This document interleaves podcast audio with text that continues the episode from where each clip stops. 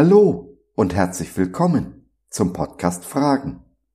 Heute mit der Rubrik Kurz gefasst, ein Thema in etwa fünf Minuten.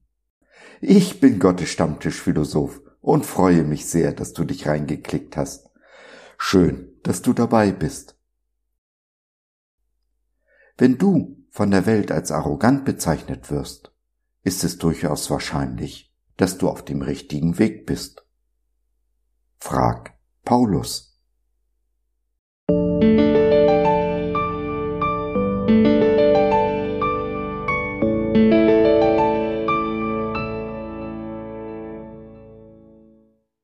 Selbstbewusstsein?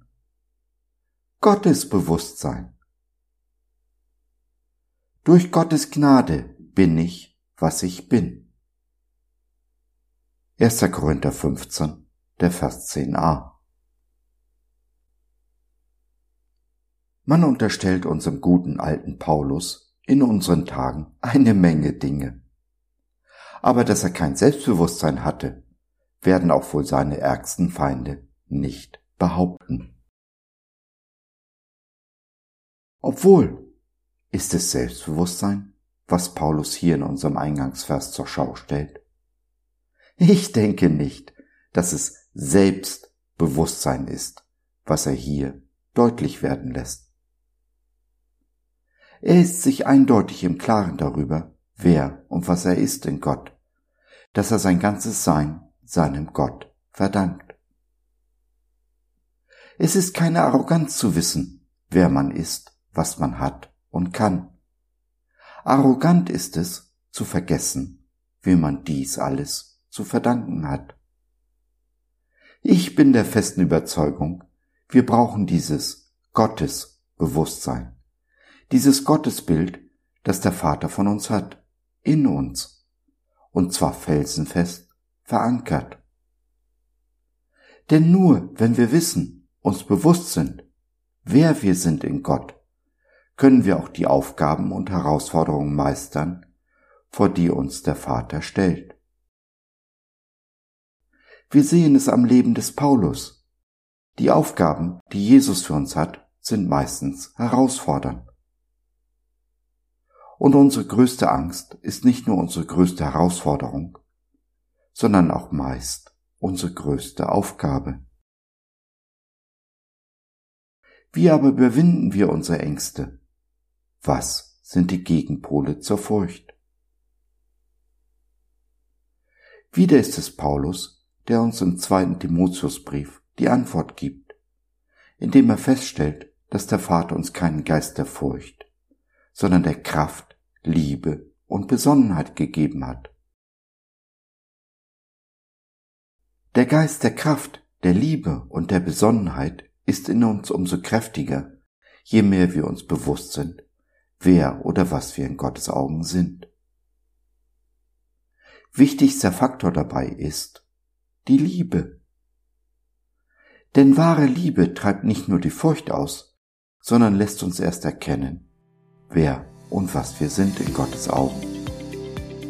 Und erst in dem Moment, wo ich mich geliebt weiß, bin ich auch fähig, Liebe zu geben.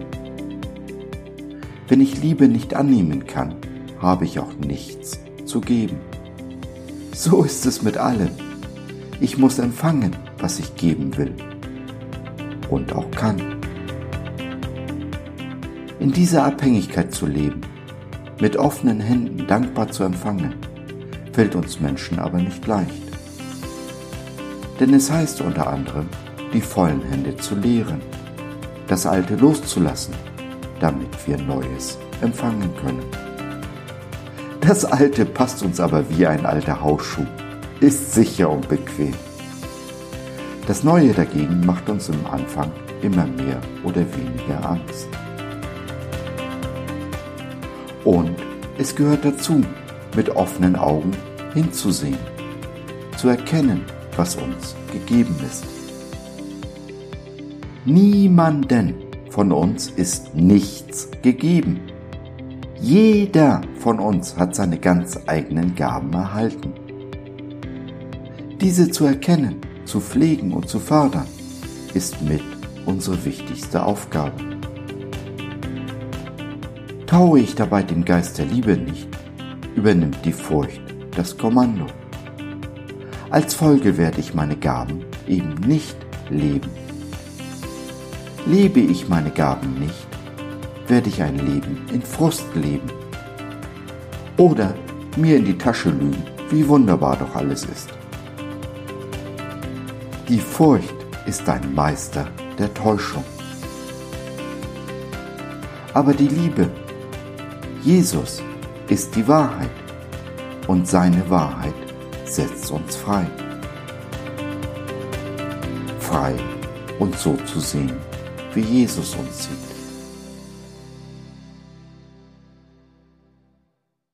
Wenn du endlich frei sein willst, dein Leben so zu leben, wie Jesus sich das für dich vorstellt, dann mag es helfen, darüber zu reden. Nimm doch Kontakt mit uns auf oder nutze unser Info- und Seelsorgetelefon. Wir hören dir zu, beten für dich und mit dir und gehen die zweite Meile mit dir. www.gott.biz Glaube von seiner besten Seite.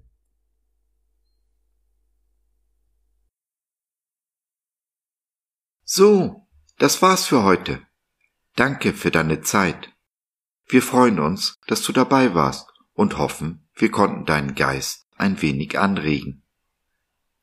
Gerne würden wir von dir hören, mit dir reden, diskutieren und beten.